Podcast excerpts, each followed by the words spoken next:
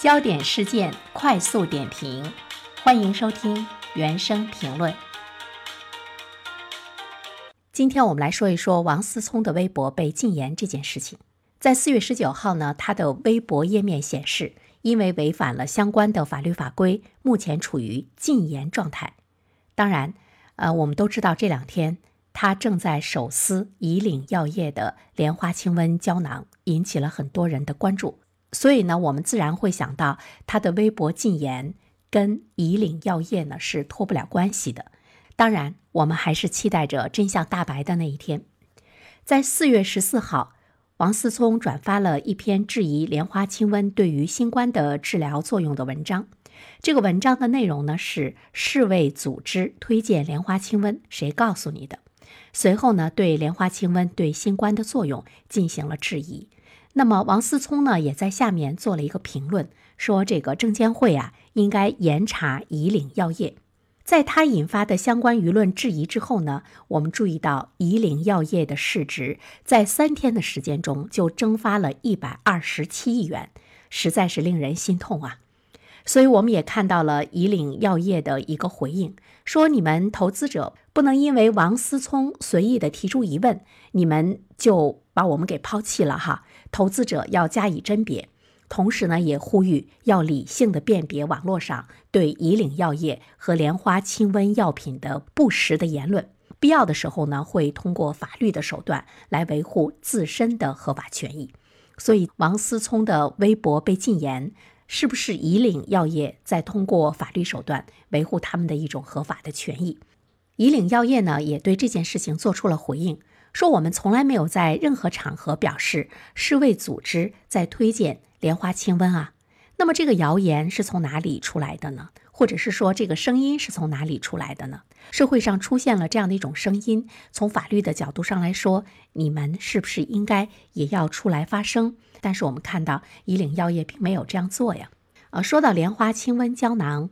其实我想大家并不陌生，在新冠疫情之前呢，莲花清瘟胶囊早就是我家药箱里的必备品了。感冒啊什么的，我都呢会吃一点。而且呢，我也注意到了，在今年三月份的时候，以岭药业生产的莲花清瘟胶囊列入到了国家卫健委新型冠状病毒肺炎诊疗方案试行第九版。我们就注意到了去年的前三季度，莲花清瘟药品实现营业收入三十三点七亿元。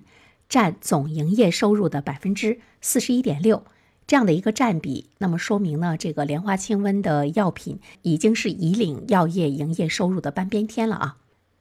我刚才说我家里呢常备这个药品，在这件事情发生以前，我还是很信任它的。再加上呢，在疫情期间，我们看到了国内很多的业内人士也说到了中药在。对抗新冠病毒方面起到的重要的作用。其实那个时候呢，从我个人的内心深处啊，我已经对莲花清瘟胶囊产生了十足的信任。但是最近呢，上海疫情期间出现的一些事情，实在是令人大跌眼镜，在心里真的也对呢这个药产生了一些质疑，总是觉得有一些事情的发生令人匪夷所思。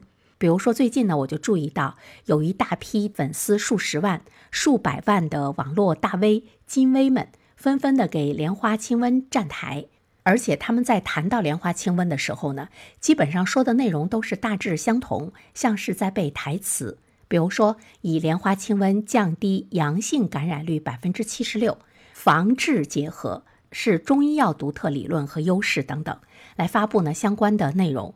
甚至于呢，这些大 V 还一致的去鼓吹莲花清瘟在治疗甚至于预防新冠肺炎方面的良好的效果。我们看到呢，他们发的都是一模一样的文案。都没有呢改动，这些大 V 为什么会齐步走呢？为什么会同时做这样的事情呢？那背后呢一定是有一个指挥棒的。那么什么才能够撬动这些大 V 呢？当然是钱了。有一名粉丝已经达到十三余万的博主，在网络平台上他就揭发了这件事情。莲花清瘟曾经找他做广告，但是他呢还是比较有良心。我也不了解科学，我只是觉得这样做不太真诚，所以呢他就拒绝了。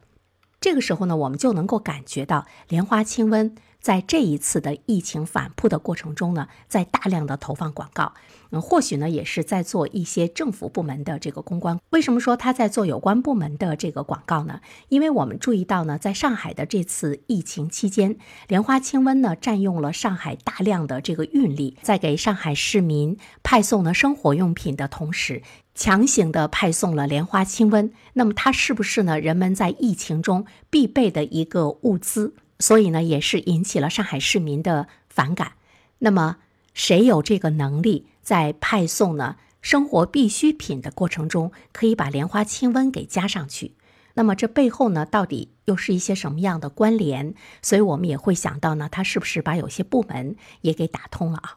看到这样的两件事情，我个人觉得特别的失望。对莲花清瘟为什么要这么做呢？是不是趁着这个疫情想赚钱，这个心情太着急了？其实我觉得莲花清瘟还不错，你慢慢来，当老百姓口口相传的时候，它所产生的这种社会效益，自然也会助力你的经济效益的。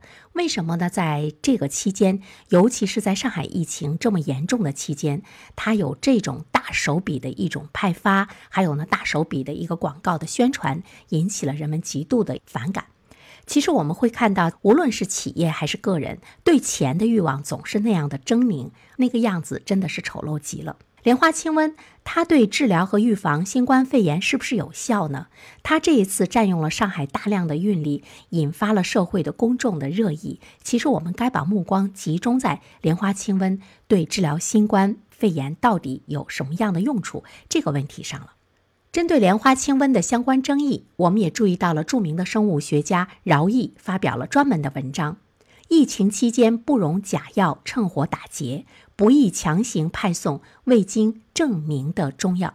如果莲花清瘟从未被严格证明有效，那么强行派送莲花清瘟就是害了等待必需物资和药品的这些群众。如果它是真药的，当然还他的清白；如果是假药呢，就应该严惩不贷，罚一儆百，要铲除敢于在疫情趁火打劫的他们的产品。这件事情其实作为我们普通的老百姓来说，我们需要思考的是：王思聪他尽管是一个名人，但是呢，他也是一名普通的公民。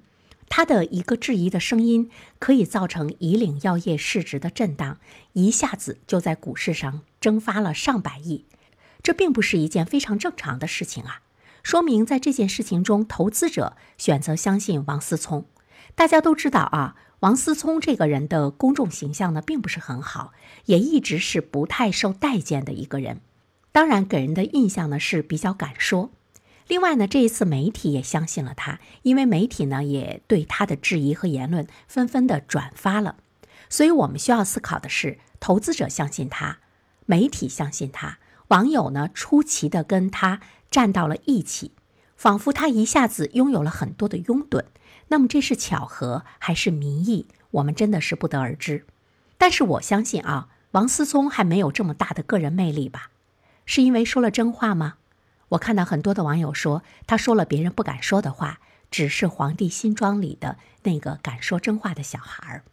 但是我们却看到了近半个月以来，上海处于紧锣密鼓的封城的状态，很多的生活物资都无法保障的这些人，却收到了社区发的莲花清瘟胶囊，这应该呢是一种官方的行为，那是不是说明了莲花清瘟胶囊已经得到了官方的认可和标配呢？比如说王思聪的微博被封，或许呢也是呢来自于某些方面的一种压力。真相到底是什么？这个是我们普通老百姓特别想知道的。这个呢，也是我们的诉求。而公布这个真相，对于有关部门来讲，并不是一件难事。拖得越长，反而对企业、对个人来说，都是呢一种致命的伤害。好的，感谢您收听这一期的原声评论。如果你喜欢我的评论的话，那么就订阅吧。对这一期的评论，你有一些什么样的观点，可以给我留言，我们可以一起讨论。谢谢。